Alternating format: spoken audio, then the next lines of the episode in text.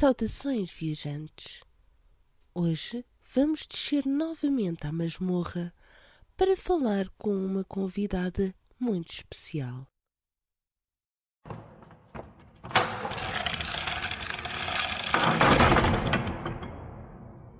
Saudações, viajantes!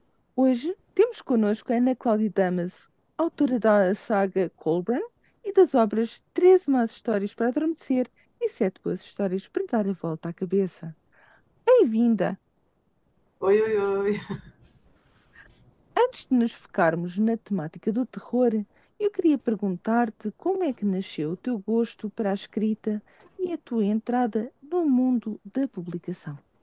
Uhum. Ok, pronto. Um, o meu gosto para a escrita veio desde muito, muito cedo. Um, um pouco depois, claro, de, do meu gosto pela leitura. O meu gosto da leitura veio desde que eu ainda não sabia ler. A minha mãe contava, contava histórias para adormecer.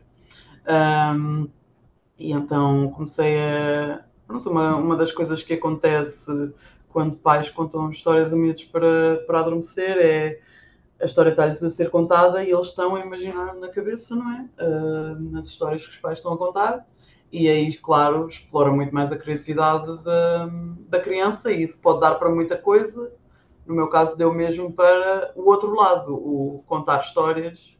Um, e pronto, como tinha uma irmã mais pequena, quando a minha mãe não, por alguma razão não podia contar histórias, eu contava-lhe a ela e pronto, a criatividade foi crescendo. Depois, quando comecei a escrever, assim que eu comecei a conseguir escrever, uh, por aí pelo terceiro, quarto ano, os meus colegas viram que eu era bastante criativa uh, e pediam-me historinhas, tipo as minhas amigas, ah, fazes uma história tipo fanfiction.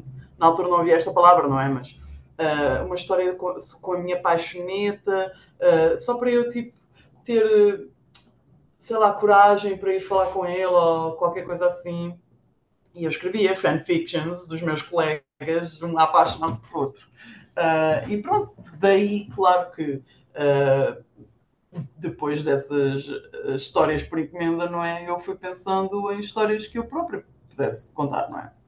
Uh, e a primeira história que eu alguma vez criei foi para a minha irmã, para ela adormecer. No quarto dos meus pais, eles tinham um quadro feito a ponto cruz de, com a personificação de cada estação. E eu contei uma história que até hoje adorava sabê-la porque estava a escrever e não lembro, um, sobre como todas as estações adoravam a primavera um, e todos queriam lutar por ela e todos mostravam as suas maiores aptidões para, para ser o par dela. Uh, e pronto, a partir daí comecei a minha aventura pela fase de ok, que história é que eu posso contar totalmente original. Uh, óbvio que uh, desde tão pequena até agora muita coisa se perdeu pelo caminho, às vezes esse sonho esvaneceu um pouco e depois voltou a aparecer mais tarde na minha vida. E com isto tudo esqueci-me da segunda pergunta que tu fizeste. um, não só de como é que exatamente agora tu tornaste uma contadora de histórias, uhum, uhum. Um, como depois a parte mais eh, burocrática dos contadores de histórias, que é passar exatamente para a publicação. Uhum. Ok, pronto, isso foi uma coisa muito uh, natural e rápida para mim, talvez uh, rápida demais, mas pronto. Um, uns anos mais tarde, um, eu acho que tinha 25 anos ou 24. 25 ou 24 anos. Uh, quando acabei o Cold Run 1 na, na cidade do Porto, onde morava na altura. Uh, e assim que eu acabei de escrever, uh, eu pensei, ok, agora vou publicá-lo. Porque lá está, eu contava histórias à minha irmã e acho que parte de um contador de histórias é querer contá-las a alguém. Então Óbvio que estava a escrever o livro para mim, porque é sempre uma pessoa que está desde criança, desde que nem sabe escrever, a querer contar histórias e uh, escreve um livro, uh, óbvio que foi um grande build-up, foi. Uh, demorei uns anos a escrevê-la, como é óbvio, E óbvio, pronto, assim que acabei pensei, não, quero contá-la ao mundo, quero contá-la a mais pessoas. Está bem que fiz isto para mim, porque passar de contadora a escritora também é, é um salto, não é? Hum, pronto, tive sempre na minha cabeça que não, agora quero publicá-la e uh, na altura, apesar de ler e apesar de contar histórias e escrever, era uma leiga no, na, no mercado editorial. Uh, tudo bem, conhecia as editoras que me apareciam nos livros que eu comprava, mas não, não percebia muito da parte por trás disso. Então, pronto, uh, fui por quem me respondia primeiro. O que é normal, ainda por cima, na altura não havia muita, muita informação relativamente às editoras, como é que cada editora hum, funcionava. hum, e mesmo hoje em dia, às vezes, nem toda a gente tem noção do mercado Uhum. editorial, porque uma coisa é ser-se autor, outra coisa é ser-se manager de, Uhum. e, e agente literário, não é? Uhum, uhum. E a tua primeira obra foi o Colburn. A primeira Sim, obra que, que editaste foi o Colburn. Sim. A primeira obra que editei, a primeira obra que acabei de escrever, foi a minha primeira obra para tudo. Sim. E, e- e é uma distopia passada cá em Portugal. Uhum. Hum, e que também tem lives, e agora vamos entrar já na parte do terror, que também tem lives de terror, porque há lá partes que realmente são assustadoras. Em- um pouco em tudo, não só na, naquilo que se está a passar naquele mundo, hum, o que certas pessoas estão a passar, aquele Uhum. tipo de vírus, doença. Uhum. Ah, não vamos descortinar aqui muito, porque vamos deixar aqui ah, as sementes para irem depois procurar exatamente a conhecer esta obra, Uhum. Ah, como também a própria sociedade, porque é uma sociedade distópica e hum, é- é- eu acho que é sempre todas as sociedades distópicas devem nos meter um pouco de medo. Uhum. Sim, normalmente costuma ser um pouco uma hiperbolização de qualquer parte de uma sociedade. Normalmente as distopias são sempre uma crítica, sendo direta ou indireta, não é? À sociedade hoje em dia. Exatamente, exatamente. Ah, como é que realmente começaste a ga- a ganhar gosto por este género? Uhum.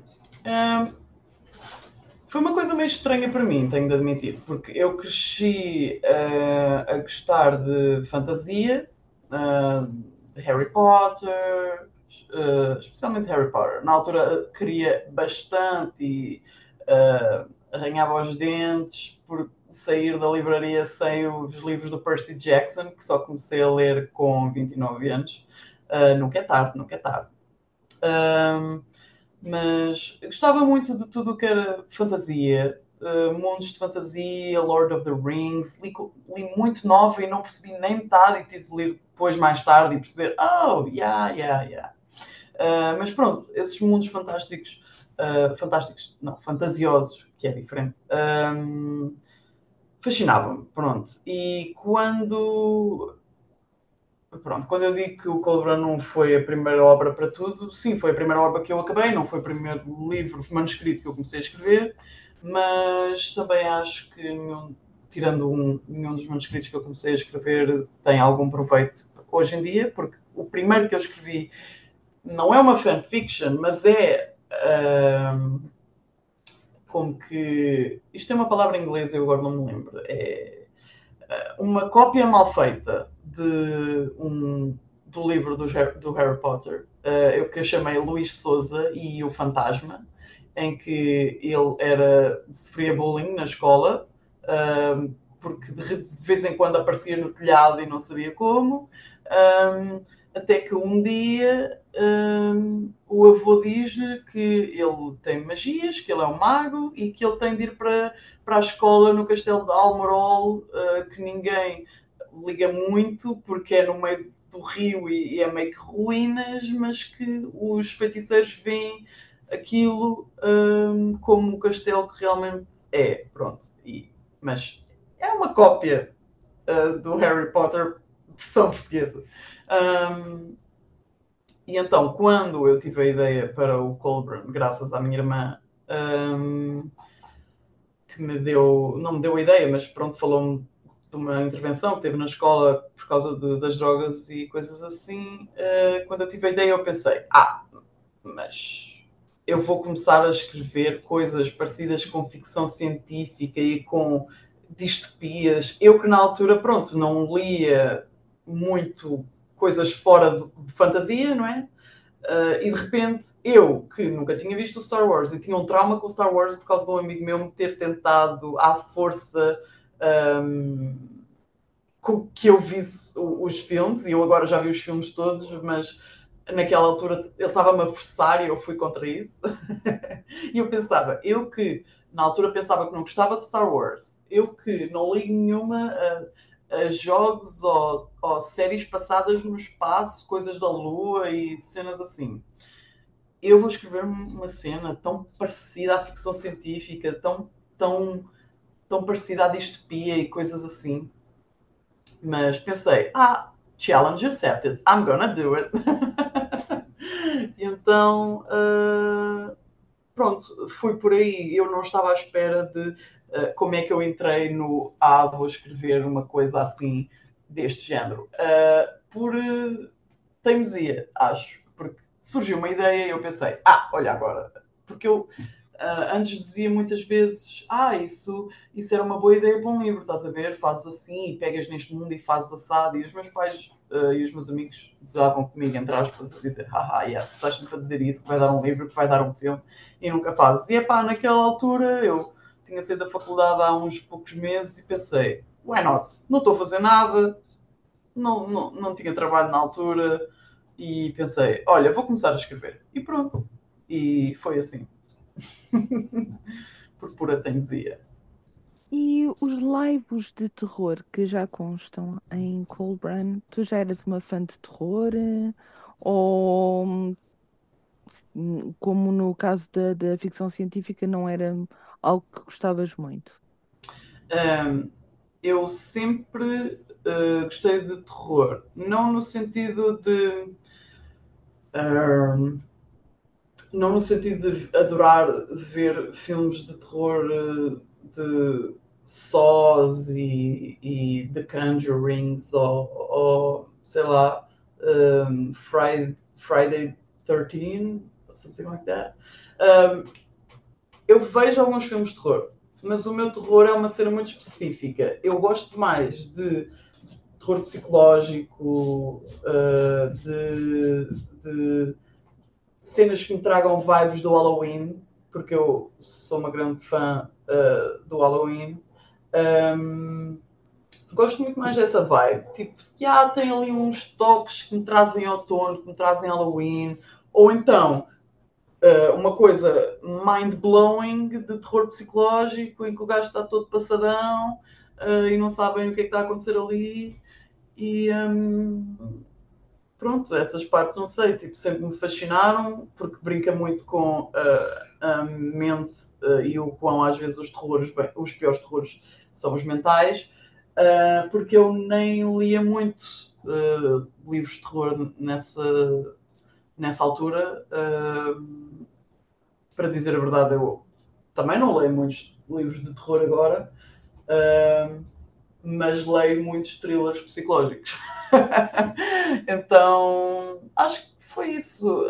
E também porque, a meu ver, lá está, isso, isso foi muito do que eu via nos filmes. Para mim, uh, o terror é, é, é, mais os humanos e não coisas tão por aí. Uh, uh, e muitas das vezes eu própria, quando era pequena, sentia medo no escuro e não sabia dizer porquê. Via sombras onde elas não existiam. Pronto, mente criativa, isso também não ajuda, não é? Mas nós somos os nossos próprios terrores, conseguimos imaginar coisas que não estão lá sequer. E eu pensei, não posso criar uma sociedade distópica sem mostrar uh, um pouco da realidade. E a realidade é que há terror por aí, há coisas a acontecer, sendo especulativas ou não, que aterrorizam uma pessoa. E uh, yeah, comecei a incutir isso uh, na, no, nos meus livros, acho que todos um pouco, sem dar por isso, talvez, porque é é, para mim, a coisa que mais me fascina é a mente humana, o quão podemos ser bons ou maus para nós, o quão podemos aterrorizar-nos aos outros. E lá está, não posso fazer uma distopia sem uh, uma crítica à sociedade, e muitas das vezes as críticas à sociedade são bastante aterrorizantes. Portanto.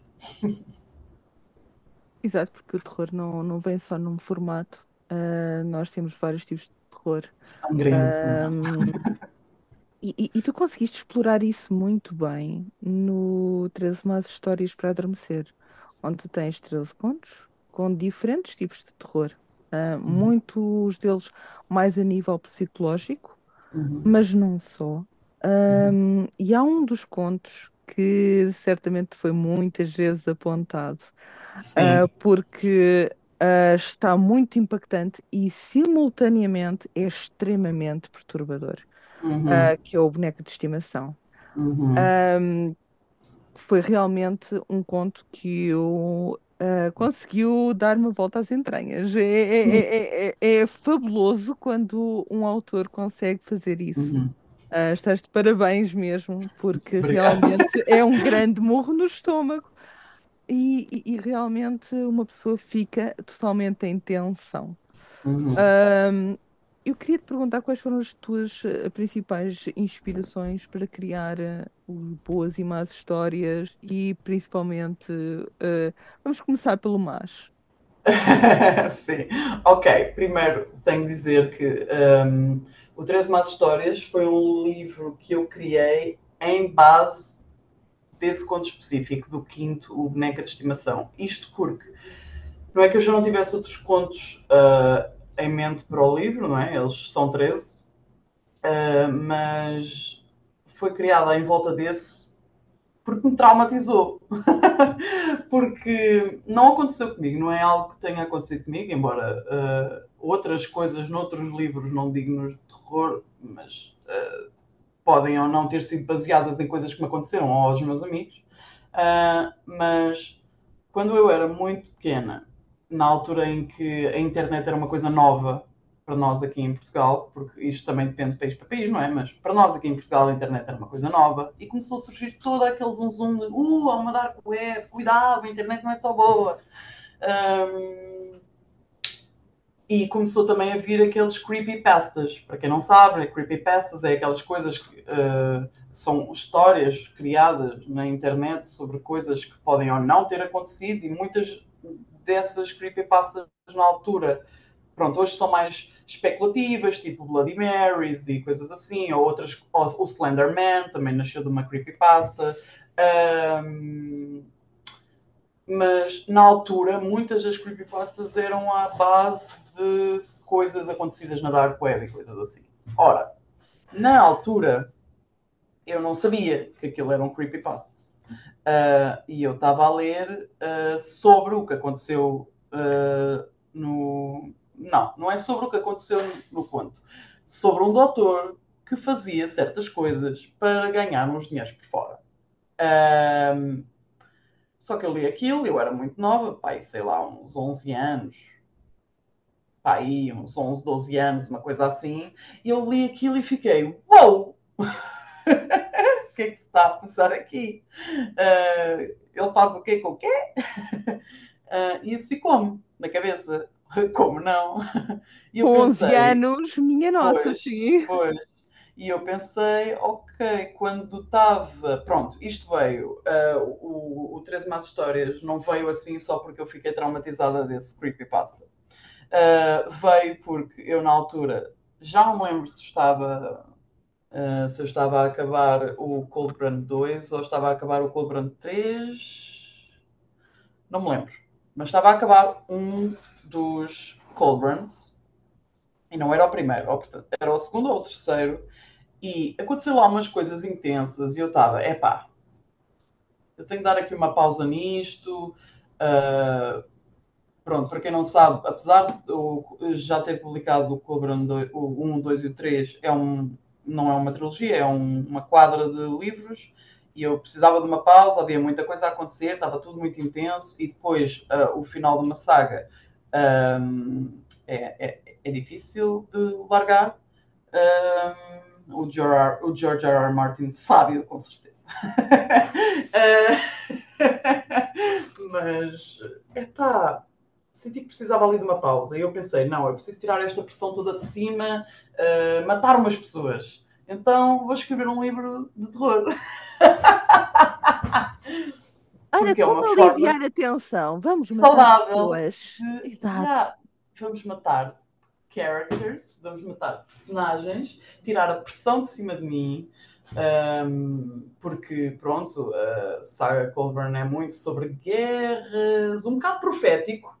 Quando eu li, eu estive a ler eh, os livros antes de escrever o quarto, que, pronto, já está escrito, ahm, e vi. Que é um bocado profético, esta coisa toda do Covid e, e da guerra com a Rússia, eu tudo isso ahm, profetizei em 2013 e publiquei em 2016 e, e ler foi um bocadinho hum, ok, tens uns quantos poderes sobrenaturais e não sabes Ahm, e eu estava pronto, estava muito tensa, estava ali umas sensações, umas, umas vibes de guerras a acontecer ali e eu, "Uf, ok, eu preciso matar uns characters noutro sítio qualquer, ah, vou escrever um livro de terror. E assim que eu pensei isto, eu pensei, vai ser muito desafiante, porque eu nunca tinha lido um livro de terror, já tinha visto filmes, e eu pensei, já, mas para mim, eu pensava, é muito mais fácil assustar uma pessoa que está a ver do que assustar uma pessoa a ler.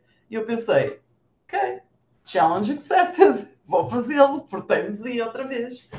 E pensei logo, tenho de escrever sobre aquilo que me traumatizou. E eu acho que é por isso que os outros contos, que não digo que os outros contos não batam com força na mente das pessoas, mas muitas mais pessoas me falam sobre o conto 5 do que qualquer outro conto nesse livro.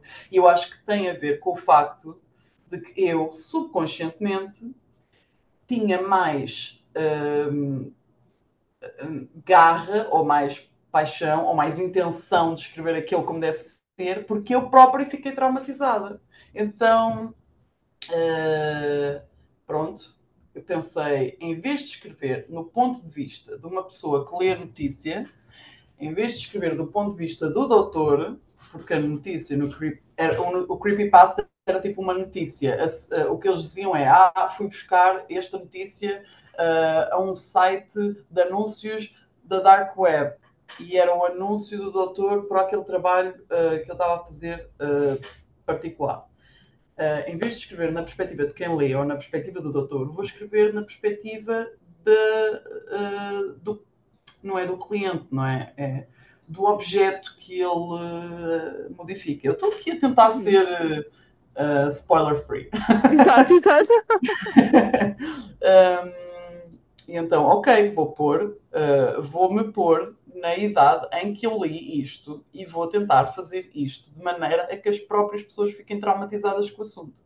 E tenho a dizer, uh, já não me lembro qual foi, e eu estava com um medo desgraçado de não conseguir escrever terror e de estar a fazer aquilo de outra maneira. E apesar de na altura pá, já, já tinha uns dois ou três livros publicados, porque não me lembro se foi no Colbrão 2 ou se no 3, ah, eu pensei, vou ter de ter uns beta readers. Eu na altura só tinha uma alpha reader, a minha irmã, que ainda hoje é a minha alpha reader. E eu pensei, não, vou ter de ter uns beta readers, porque eu estou muito, com muito medo de não conseguir passar a parte do terror para a coisa. E acho que mesmo assim, eu acho que na altura não consegui ter beta readers, eu por acaso não me lembro, mas nos, nos agradecimentos deve lá estar. Se, se eu tive beta readers, deve lá estar. Mas não me lembro por acaso se consegui ter beta readers ou não para o 13, mas acho que devo ter tido.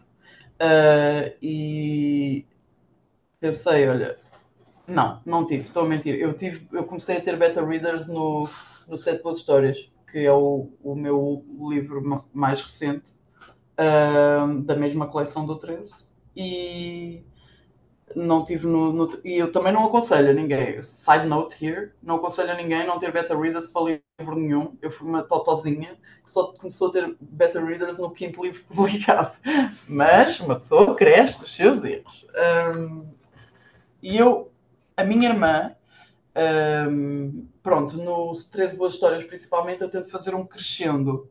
O primeiro livro é só para pensar, o segundo livro já se vê ali qualquer coisa.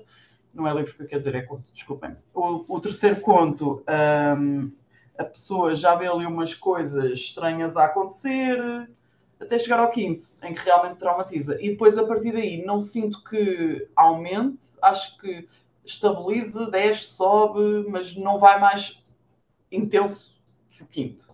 Um, mas a minha irmã, como alpha reader, estava a ler uh, conto a conto, assim que eu escrevia, eu enviava-lhe, ainda hoje é assim, e ela lê. Uh, e ela leu o quinto, e a meio do conto, ela diz-me assim: Ok, eu tive de parar e tive de beber um cafezinho. E eu, ok, não tenho que ter medo, não tenho que ter medo. Ela, ela parou para beber um cafezinho, respirar fundo, portanto, não tenho que ter medo.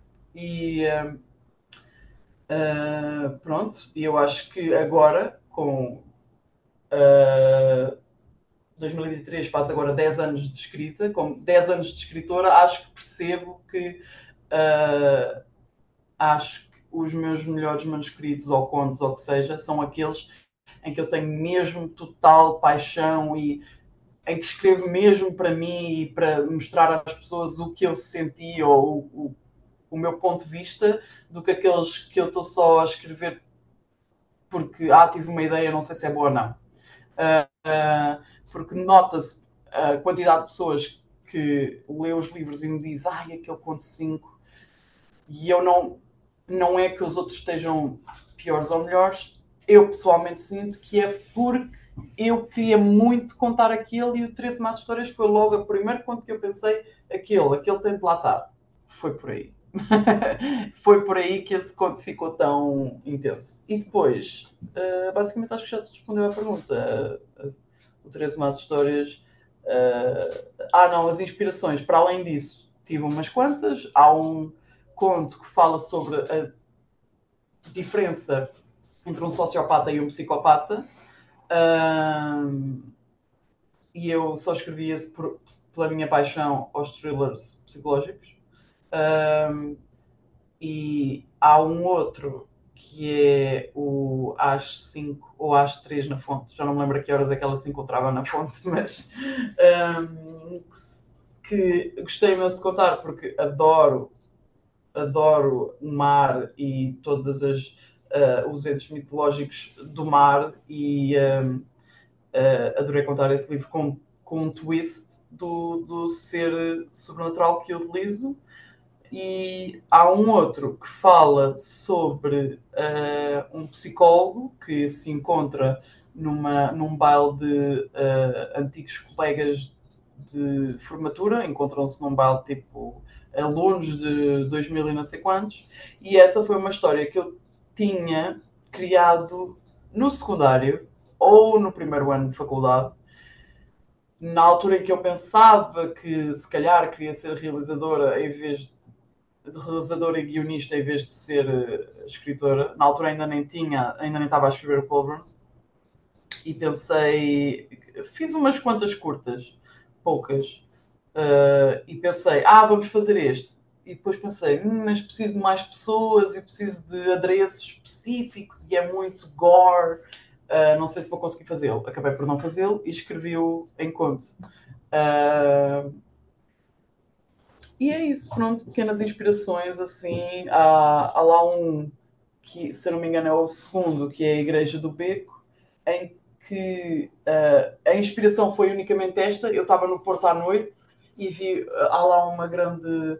Uh, não é uma igreja, acho que é um, um alojamento de diocese. Pronto, estão lá padres ou frades ou monges ou o que seja lá, e era muito tarde e estava uma luz acesa lá em cima. E eu, what? O que é que aquela pessoa está a fazer acordada a esta hora, senhor padre? O que é que você está a fazer aí? E eu pensei, olha, boa ideia para um conto. e o primeiro, que é o Mendigar Destinos, também foi assim. Foi um dia em que, ocasionalmente, estava a passar na rua, olhei para o mendigo e pensei, nunca ninguém olha para os mendigos. Esta pessoa até podia ser um famoso mascarado, podia ser uh, um, um, um ex-presidente muito conhecido, uma pessoa qualquer, e a gente nunca olha para baixo uh, e vê e se calhar estas pessoas sabem tudo sobre as nossas vidas. Eu, hum, interesting. Pronto, pequenas coisinhas assim e outras mais importantes que me traumatizaram para a vida e tudo faz um livro.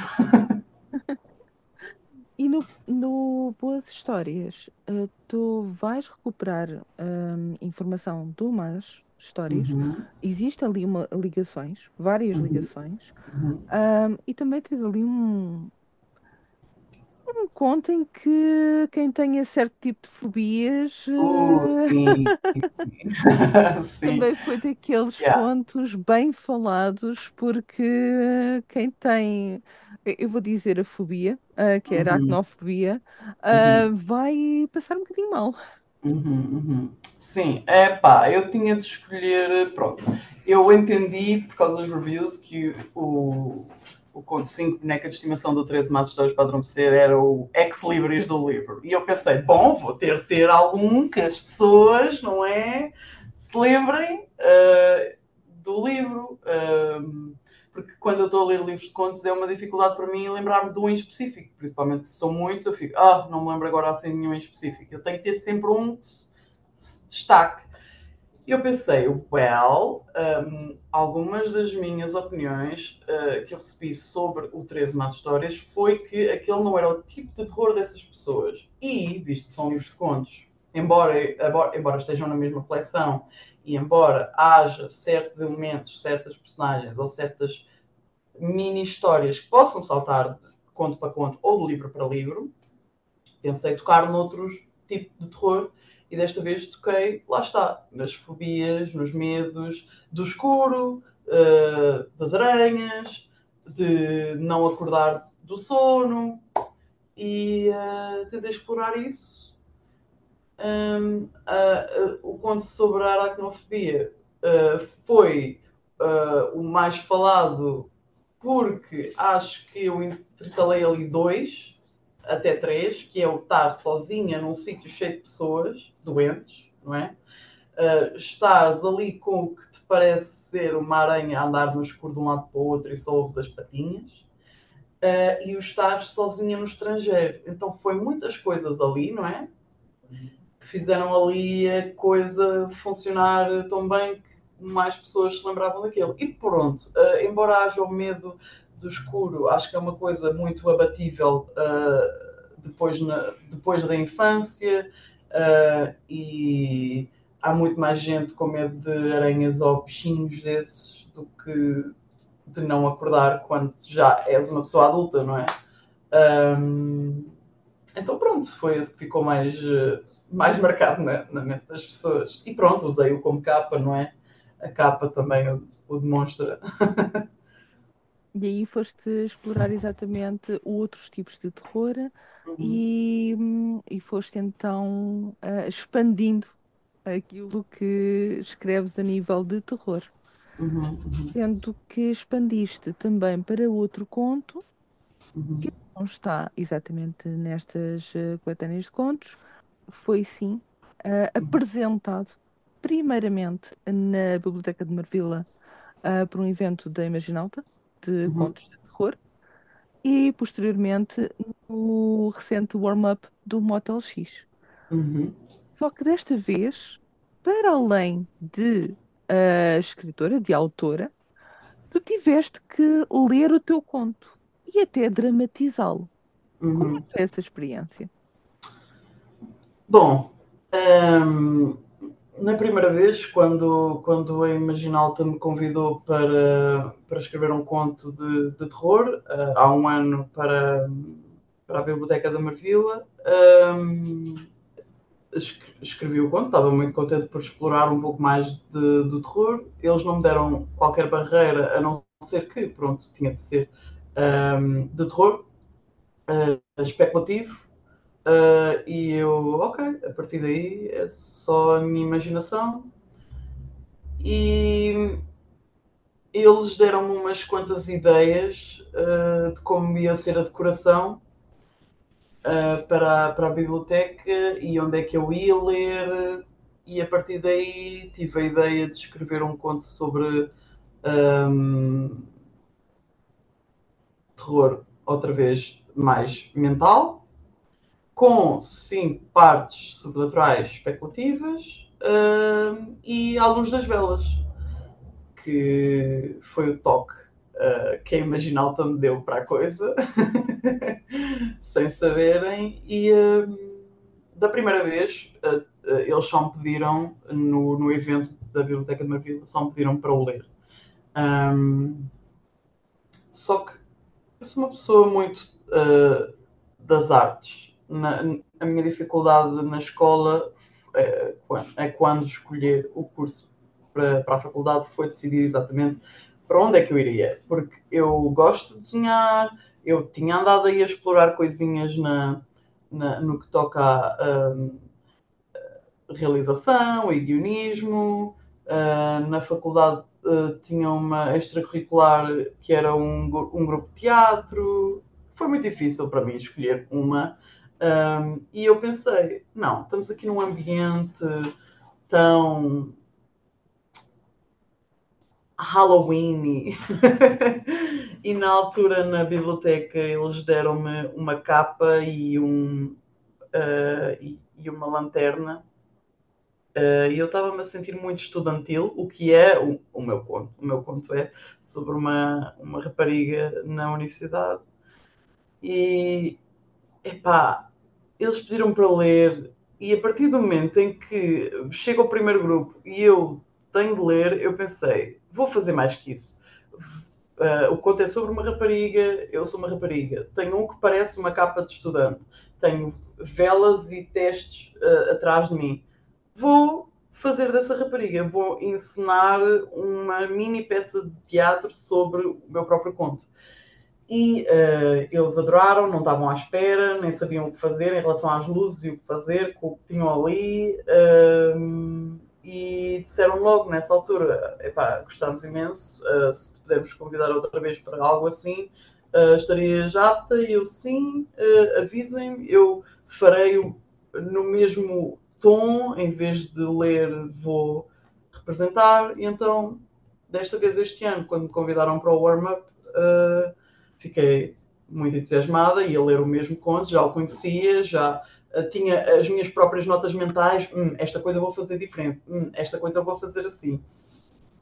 E tinha outra liberdade, porque na, na primeira uh, tinha duas até, pronto, era um sítio diferente, Desta vez foi no Palácio do Grilo, uh, outro ambiente, uh, muito mais imersivo e intenso do que na biblioteca. E uh, a, outra, a outra liberdade foi que da primeira vez eu li em papel e com a escuridão tinha de ter uma, uma luzinha. Desta vez forneceram-me gentilmente um e-reader e eu pude ler diretamente do e-reader. óbvio que apesar de não ter acontecido com alguns dos leitores das histórias, eu era a própria autora da história. Aconteceu lá um percalço uh, no, no, último grupo que, uh, uh, que tive, em que eu, que não tenho e-reader, não sabia que o e-reader não tinha ficado sem bateria, simplesmente tinha ficado em stand-by Uh, e eu, ah, não faz mal, sabem porquê? Porque eu escrevi a história e nessa altura eu já tinha tido dois grupos, já tinha ensinado aquilo duas vezes naquela tarde. Então eu pensei, não faz mal, vou pausar e vou improvisar. Improvisar dentro do que eu já sabia que era a história. E então, pronto, foi uma liberdade. Eu é que, pronto, noob, não sabia funcionar com o e-reader. Mas foi bastante. Eu, eu adorei, adorei. Foi, foi muito, muito fixe. E depois no final a ver a, a festa, que infelizmente pensava que ia poder estar mais tempo, mas tive um imprevisto e tive de voltar para casa mais cedo, mas uh, tudo, foi, tudo foi fantástico. Uh, os grupos reagiram exatamente como eu estava a pensar. Uh, eu interagi um pouco com, com, os grupos. Há lá uma parte em que o professor fala para a aluna de uma forma um bocado creepy. Uh, e eu aproximava-me das pessoas, olhava olhos nos olhos e repetia as palavras de uma forma assustadora. E eles só se encostavam à parede. Eu não quero aproximar-me mais. Foi bastante engraçado. Adoro fazer coisas assim, porque estou a explorar outra, outra paixão minha que não a uso tantas vezes E então espero que tenha, sido bom para todos, porque para mim foi fantástico, eu adorei fazê-lo. Uh, eu tive uh, o gosto de ver uh, primeiramente em Marvila uhum. e depois no quando foi no Palácio do Grilo estávamos juntas. Tiveste ali a vizinha cartomante. e eu ouvia-te, portanto eu sei que a tua parte também teve o seu quê de assustador. Como Estávamos em salas adjuntas, portanto. Íamos assustando as pessoas à vez. Foi o yeah. Foi. Ok, ok, saí, já estou livre. Agora vai ser calma. Agora. Oh não, oh meu Deus. oh não, agora vai. Uh, e sentes que isto pode ser até uma boa forma de nós tentarmos cativar mais público para o terror em Portugal? Tipo, sim, uh, coisas como estas, do, sim, sim, de contos de terror? Acho que sim, porque pronto, há todo um estigma ainda hoje, apesar de a comunidade estar a crescer. Óbvio que somos um país pequeno, também não podemos esperar milagres, não é? Mas apesar da comunidade estar a crescer, ainda há muito o estigma de, pronto, infelizmente, e no meu ponto de vista, por causa de uh, fatores um, ehm, familiares e educativos, de a leitura ser chata de uh, leitura em Portugal ser só thrillers, romances, poemas e clássicos, que não há de tudo para ler, que ler é chato e parado. E não digo que não, eh, pronto, há pessoas, cada um tem o seu gosto, nem toda a gente tem de gostar de ler e é uma coisa da, da nossa sociedade mas uh, acho que é uma boa forma, porque lá está, tal como há diferentes tipos de géneros literários de terror, também há diferentes tipos de levar o terror às pessoas. Uh, e óbvio que tudo, e agora temos um exemplo que parece-me que felizmente está a acabar, americano uh, com a Writer's Strike, um, que, onde nós vemos realmente onde há também vários tipos de escritores, não é? Há escritores guionistas, há, há escritores escritores, há escritores de novelas, há, há escritores de teatro, há escritores de cinema. Então acho que hum, podemos pegar em muitos contos de terror ou em muitos livros de terror e, por que não, colocá-los numa peça de teatro e assim apresentar terror às pessoas. E depois as pessoas, ah, pera, isto é um livro, ah, que interessante, se calhar vou comprar, se calhar, ah, há terror em Portugal, ah, se calhar vou ler. Um, ah, porque não, não é? Um, é sempre uma forma interativa das pessoas conhecerem, não é? E também é uma forma de os próprios autores verem as suas obras lidas de outra maneira, porque se também há audiobooks que tu não estás a ler, estás a ouvir, porque é que não há uh, visual books. I don't know how. Mas uh, pronto, livros que tu lês numa peça, não é? Uh, quer dizer, há tantos livros aí uh, no cinema, nas séries. Podemos fazê-lo mesmo em Portugal com, com o terror, principalmente nesta época, né? Um, a partir de setembro até outubro, até mesmo novembro, até mesmo dezembro, até mesmo janeiro, para ser verdadeira. Todo, toda, toda esta época de uh, verão a acabar e outono, não é? Até um bocadinho depois do inverno, porque o, o, nosso, o nosso querido livro de Christmas Carol traz-nos também, não é? Uh, muito essa pitada. Uh, pode ser usado para, para este tipo de atividades, não só ler, não é? Mas uh, declamar contos, recontar contos de outra forma que não seja ler não é? Em vez de estarmos ali todos uh, a ler só no papel, estamos a enfiar a pessoa quase numa escape room e vais ter de, como, como há nos Estados Unidos aquelas casas de terror e aqueles escape horror nights, ou na Disney os horror nights, ou na Universal Studios os uh, Halloween horror nights, nós podemos fazer algo assim, tipo, fechamos as pessoas num sítio, uh, lê-se ali ou representa-se ali e as coisas acontecem e a pessoa lê um livro sem, sem saber. E no final, olha, está uh, aí, uh, estes foram os escritores, está aí, isto são contos, eles têm livros à venda e não sei o quê, e a pessoa fica, uau, wow, ok, gostei daquele, daquela interação, ou gostei daquela uh, autor ou gostei daquele contexto específico, vou, vou ler. É sempre uma boa forma. É sempre uma boa forma de, de realmente passar uh, ao público uma história. Uhum.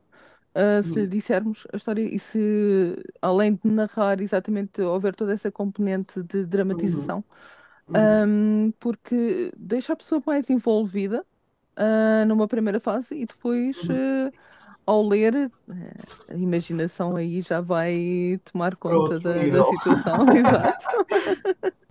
e, e, como é que tu sentes que atualmente temos o terror em Portugal? Hum.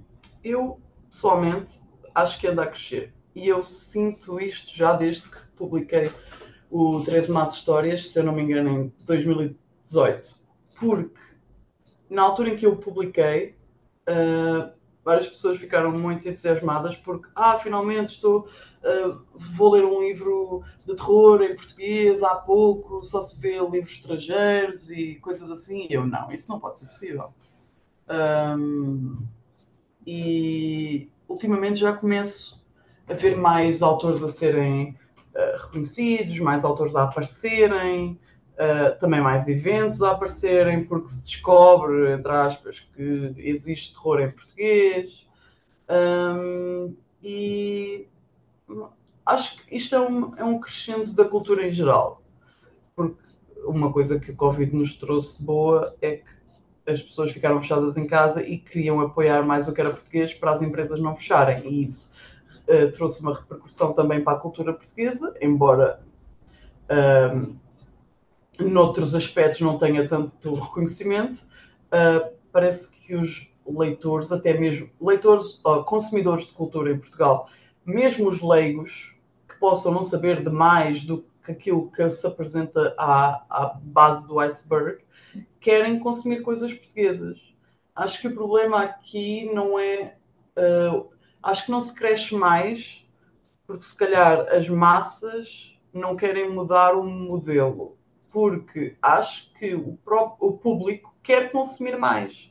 Qualquer coisa que haja na Netflix portuguesa, uh, meu Deus, tenho que ver. Nem, a série pode nem ser portuguesa, só lá está um português que quer ver. Um, sai um filme uh, português, quero ver. Sai, uh, sei lá, uh, agora música portuguesa, até houve recentemente um, coisa que acho muito bem, mas não sei até que ponto, por causa das massas, das grandes, dos grandes manda-chuvas da coisa, não quererem mudar muito o modelo, lá está houve aquela coisa de uh, aumentar a percentagem da música portuguesa passada nas rádios. Infelizmente é sempre a mesma música, mas isso é outro caso que já não nos compete, infelizmente. Mas quer dizer que o público, mesmo em massa, o leigo, que pode nem perceber muito de literatura ou de música ou do que seja de outra cultura, uh, de outra forma de cultura, quer consumir mais português. O problema aqui que eu acho é esse, não cresce mais, porque infelizmente as massas, sejam elas uh, editoras de música, sejam elas de livros ou, ou, de cinema, não querem apostar mais porque ou custa dinheiro, ou, ou eles têm na cabeça que não têm na cabeça por causa de coisas que aconteceram há anos que não, não dá dinheiro, ou simplesmente, uh, como acontece uh, em N trabalhos normais, de pessoas normais, estás num trabalho e, e entretanto o chefe chega-te ao pé e diz assim: Olha, agora por causa de um certificado qualquer, temos de mudar aqui uma mancheia de leis. E as pessoas que estão mais antigas nesse trabalho dizem: Ah, eu fiz isto assim sempre, agora vou mudar. E assim é como as editoras musicais ou, ou, ou, de livros ou o que seja pensam: Ah, quer dizer, agora vêm estes e querem consumir mais português. Quando há anos que estamos assim: Ah, agora vou mudar uma coisa toda só porque estes gajos não apetece comer português mamam com o que é estrangeiro e, então, e de vez em quando aparece um português e, e, que estejam para aí caladinhos num canto. Acho que esse é o problema. Porque não é que a massa em geral não queira consumir mais. Ainda no outro dia estava a ter esta discussão com um grupo de amigos e com o meu namorado. Uh, que o problema não é esse. O problema é mesmo, infelizmente, os manda-chuvas que têm dinheiro não querem mudar o modelo, com pena, mas Uh, se eu acho que está a crescer, está, e acho que há mais pessoas interessadas em querer procurar mais do que é português uh, em terror ou noutros géneros, só que infelizmente as coisas ainda não estão completamente acessíveis e lá está o leigo, como eu fui no início a publicar o meu livro, não sabe onde encontrar as pessoas que realmente escrevem esse género. Isto é, tu sentes que ainda existe muito uh, gatekeeping, digamos, uhum. uh, por parte de uh, grandes editoras relativamente a certos géneros e relativamente a, a, publicar aquilo e apostar naquilo que é uhum. português. Uhum. Um, e não haver exatamente essa aposta. É, é porque uhum. o importante é realmente essa aposta. Haver uma uhum. aposta naquilo que é nacional, uh, porque há muita qualidade, a verdade é essa. Sim, sim, sim. Um, e não haver essa aposta, se calhar não só no terror, mas em, em vários sim, géneros. Sim, sim, em vários, em vários. Eu digo mesmo no, no, no geral, porque, é uh, pá, não vamos mentir, como é óbvio, uh, apostar num, num autor ou num músico desconhecido uh, não tem tanto impacto como apostar num que já é conhecido ou que já publicou outros livros e que já sabemos que é conhecido. Óbvio que não vai vender tantos livros, como um que já é conhecido, não é? Não é a mesma coisa o Zezinho da Escada lançar um livro como, sei lá, uh, uh, o Cristiano Ronaldo. Pronto, não é? Como é óbvio, não é? Óbvio que o Cristiano Ronaldo, mesmo que o livro não valha nada, a gente não sabe, toda a gente vai comprar. Já é um nome muito conhecido e não estou aqui a tentar difamar ninguém, é verdade. Pronto, seja quem for. Uh, uh, sei lá, uma pessoa qualquer que não tenha escrito um livro que seja famoso, sei lá, tipo Diogo Pissarra. Uma figura Pronto, agora pública. publica um livro. Pronto, então uhum. toda a gente compra. Ah, é normal. É normal, a pessoa já tem fãs, é uma figura pública, vai lançar muito mais livros, jornalista, humorista, seja o que for, é normal. Uma pessoa que ninguém conhece de lado nenhum, ninguém conhece de lado nenhum. Mas, epá, é isso que se chama aposta. No outro dia, pronto. Hum, infelizmente, uh, veio-se saber aí umas coisas de umas editoras tradicionais que o público não, não gostou de saber, uh, mas que, uh, no meu ponto de vista, ainda bem que se souberam. É sempre importante a pessoa saber o que é que está a acontecer, e porque infelizmente não é que não aconteça noutros países, mas aqui o mercado editorial e o que se passa por trás de uh, de comprar um livro ou de fazer um livro ainda é um pouco secreto, mas podia ser um pouco mais transparente.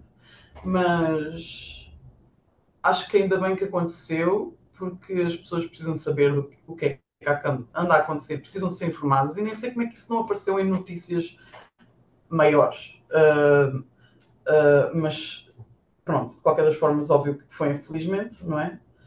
Mas é assim, há, Uh, por causa disso, eu estive a falar com uns quantos amigos chegados, uh, uh, porque estava-se a ter a discussão do que era apostar. Havia pessoas que diziam que, se for uma editora muito conhecida, nacionalmente conhecida, que encontras os livros numa livraria qualquer, que não faz mal se eles pedirem um X valor para assegurarem que, um, que a parte deles está coberta, que eles têm lucro.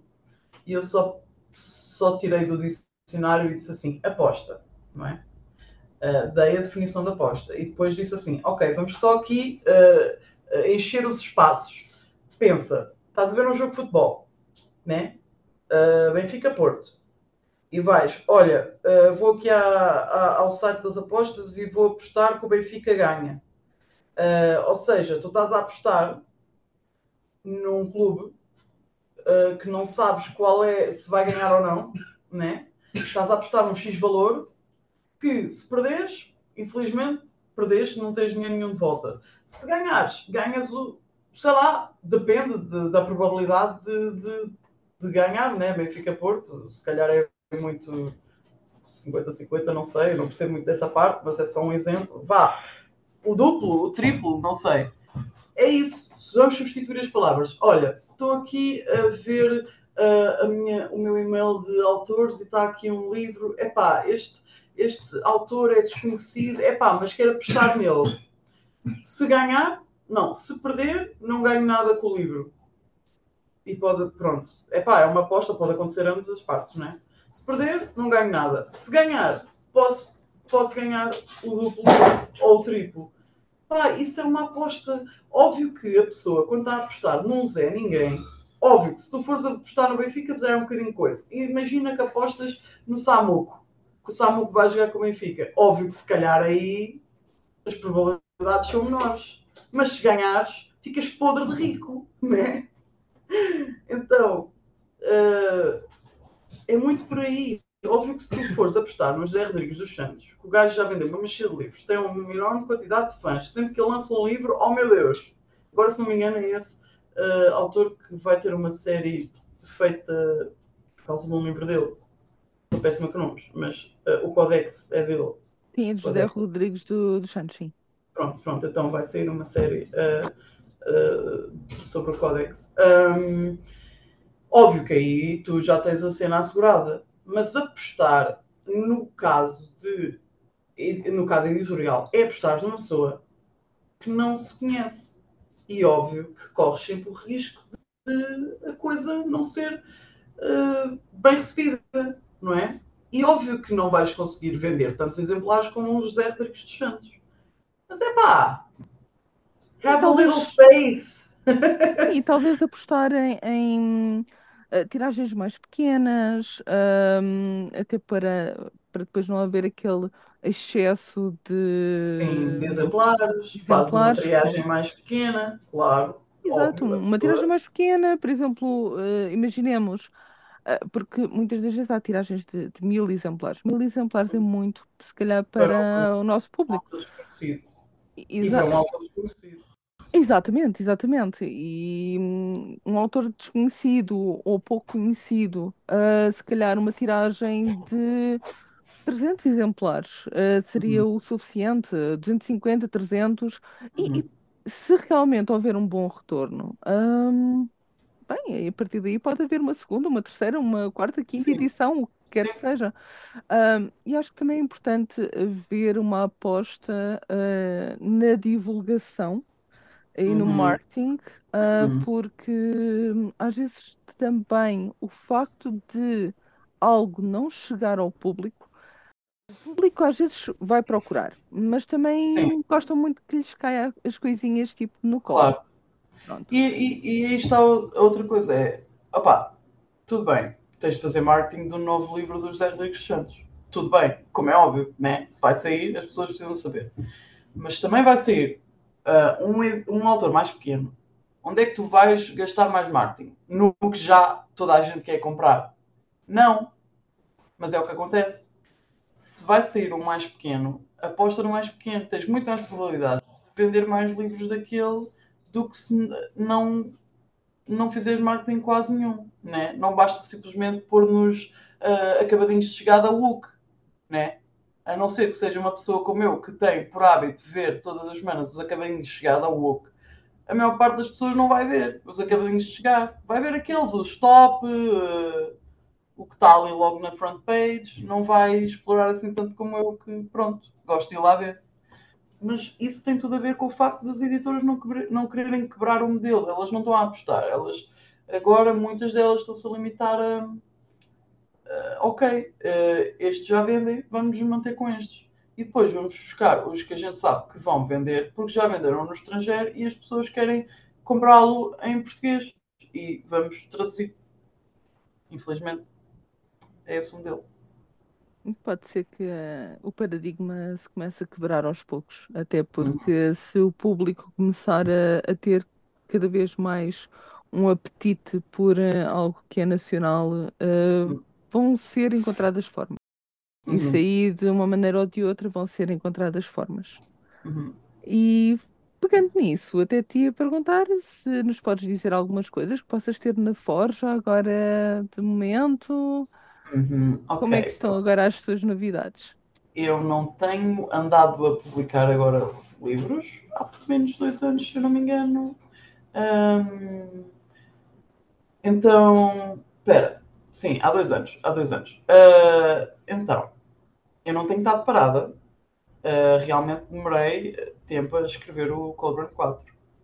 Mas já o escrevi, se não me engano. Eu acabei de o escrever no início deste ano uh, ou no final do ano passado, qualquer coisa assim. E comecei a escrever logo a minha primeira novel. Não lhe vou chamar romance, não é um romance, pessoa conhece pessoa e apaixona-se para sempre. É uma novel Um, uh, já escrevi também, está escrita. Uh, e também já tinha escrito há uns 5 anos uma fantasia que uh, está a ser vista pelos, pelos meus beta readers é, em conjunto com a, com a novel. Uh, o Colburn 4. Sei que há muita gente à, à espera que o Colburn 4 saia.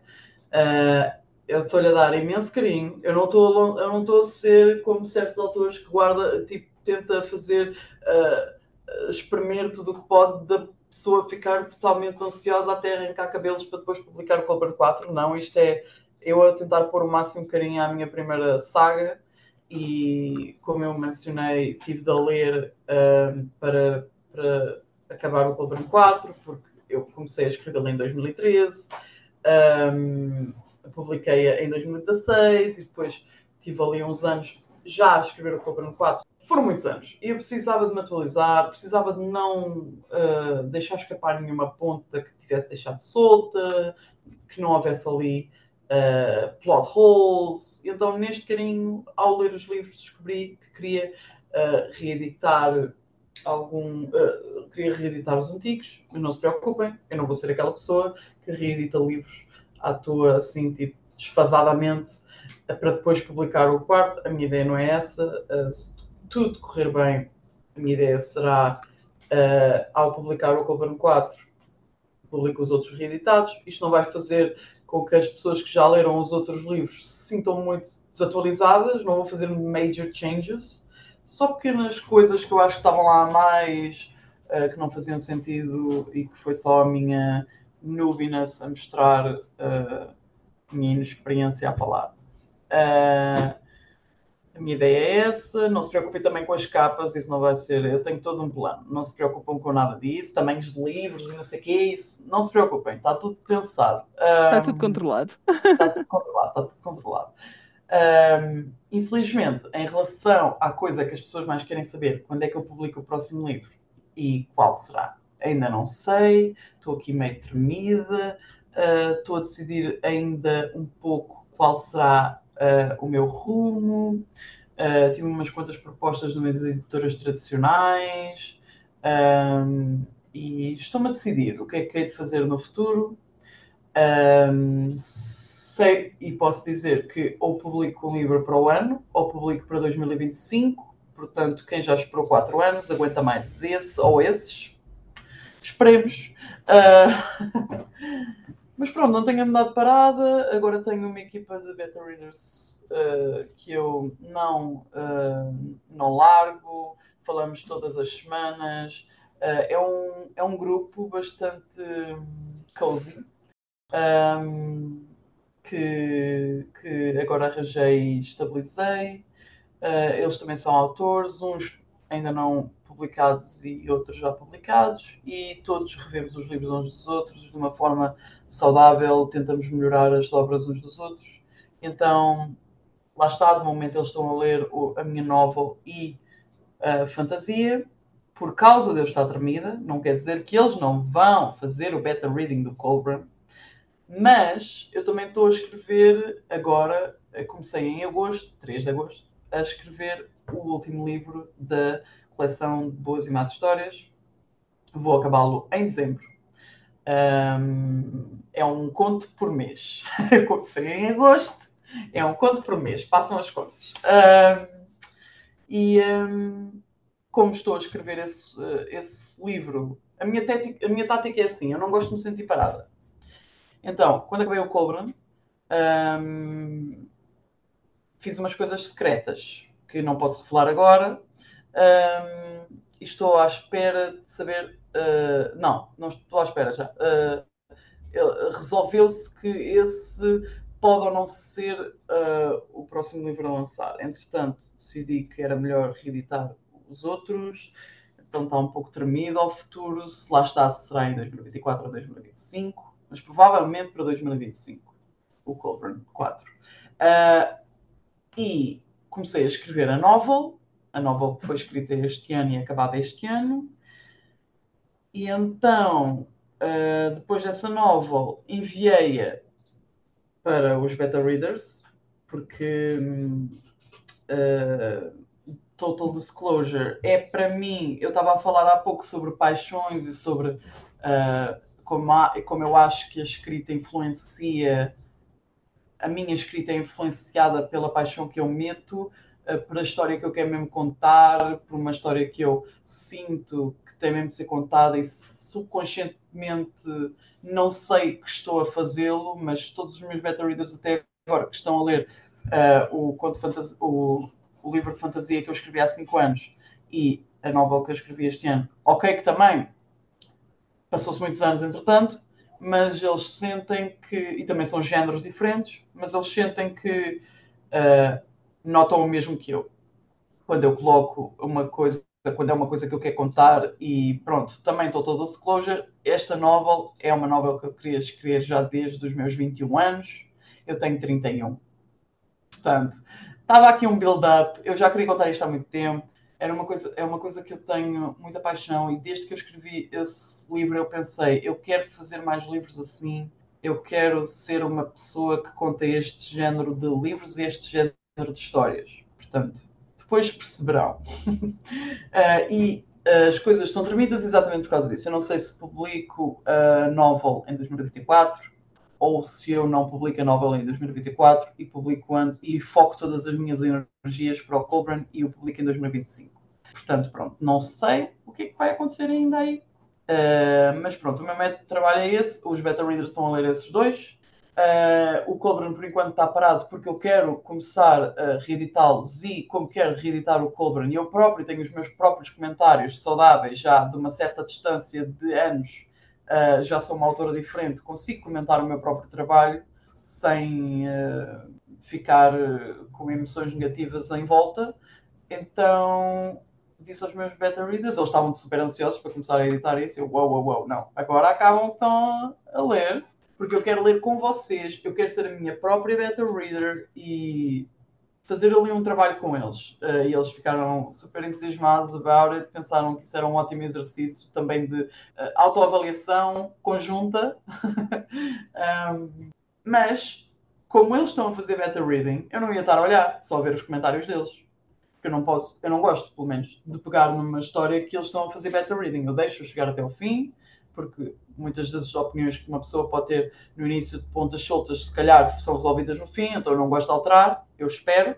E eu pensei, fogo, não vou ficar parado agora até dezembro. Não, vou escrever um livro até dezembro. Então eu, o meu processo é esse. Eu escrevo um livro, mando aos beta readers, enquanto eles estão a rever, eu estou a escrever outro. E quando eles acabam de rever esse, eu trabalho nesse, mando-lhes os outros que escrevi e eles fazem beta reader desse. Enquanto eu estou a, a, a a mudar o que eles acabaram de ler. E quando eu acabo de mudar esse, dou-lhes esse e trabalho no outro que eles acabaram. E enquanto eu estou a trabalhar no outro, eles estão a dar a última opinião sobre o que já fizeram beta reading e que eu já alterei. E pronto, pois quando essas.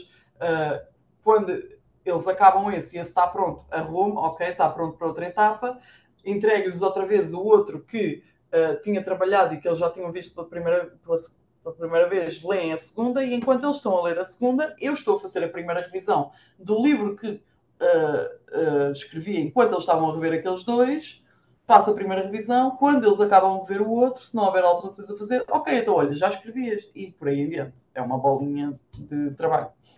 Yeah, por enquanto é isso. Ah, um, apesar de não publicar nada este ano, uh, e para 2024 lá está, ainda não sei se vou publicar ou não, mas uh, não me mantenho parada, lá está, tenho feito estas coisinhas de, com a Imaginalta, uh, este podcast.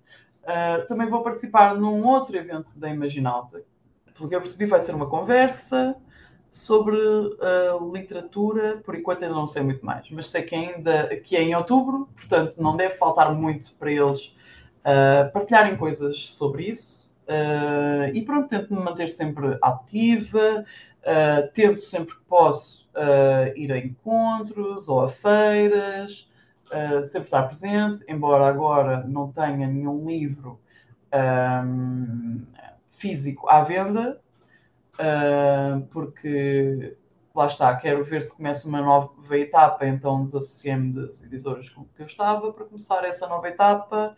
Mas mantenho-me ativo, vou partilhando nas minhas redes sociais, o que ando a escrever, para onde vou viajar, porque para quem não sabe, eu acabo sempre os meus livrinhos em cidades diferentes e pronto, é assim, mantendo-me ativa, que é para as pessoas não pensarem, ah, esta agora desapareceu, não nos diz, já tem um livro escrito, se não, quando é que vai publicar, se não. Pronto, mantenho-me sempre ativa. Que é o mais importante e estás sempre uh, presente também nas redes e qualquer situação um, nós ficamos logo a saber através da tua página de Instagram. Exatamente. Muitíssimo obrigada por estares Obrigada. aqui conosco e vamos esperando pelas novidades que vêm aí, seja para o próximo ano ou para o outro. Oh, oh, oh, Nós vamos yeah. aguardar pacientemente. Ah, é Ah, por verdade, eu lembrei-me agora. Então, Eu posso revelar uma coisa que anda assim a ser cozinhado num caldeirãozinho de dark fantasy, Ah, porque parece-me que este tal grupo de beta readers ah, está a criar uma coisinha que se chama livro de contos de dark fantasy. Ah, esse ainda não posso revelar muito, mas talvez, embora não seja um livro só meu, talvez saia qualquer coisa para o ano que vem, ahm, e talvez seja um conto dentro dos- do mesmo estilo dos 13 más histórias e dos 7 boas histórias e do conto ahm, que eu ah, forneci à Imaginalta. Portanto, quem sabe, talvez para a primavera do ano que vem saia qualquer coisa com o meu nome. E isso é excelente, que ainda por cima, se forem tipo um grupo de autores, é, é Uhum. sempre bom porque temos um- uma pequena amostra de cada obra, de cada Uhum. autora, ahm, e que pode abrir o leque para depois irem procurar mais obras, sem dúvida. E pronto, lá está. Sempre, assim que eu tiver informações e que as puder partilhar, ahm, se me seguirem nas redes sociais, é, ah, sendo TikTok ou Instagram, o meu nome é sempre o mesmo, Mischievous, ah, com uns uns e uns zeros por meio, mas se procurarem Ana Cláudia Damas nas ah, redes sociais, também chegam lá. E Sabem vai que estar vai, aqui, na descrição Ótimo. vai estar aqui. vai, vai aparecer sempre Mischievous. Quer pesquisem por ah, Ana Cláudia Damas ou por Mischievous, vai sempre aparecer lá. Só, pronto. Por isso, fiquem atentos, vão ter aqui na descrição os links e muito obrigada. Obrigada eu.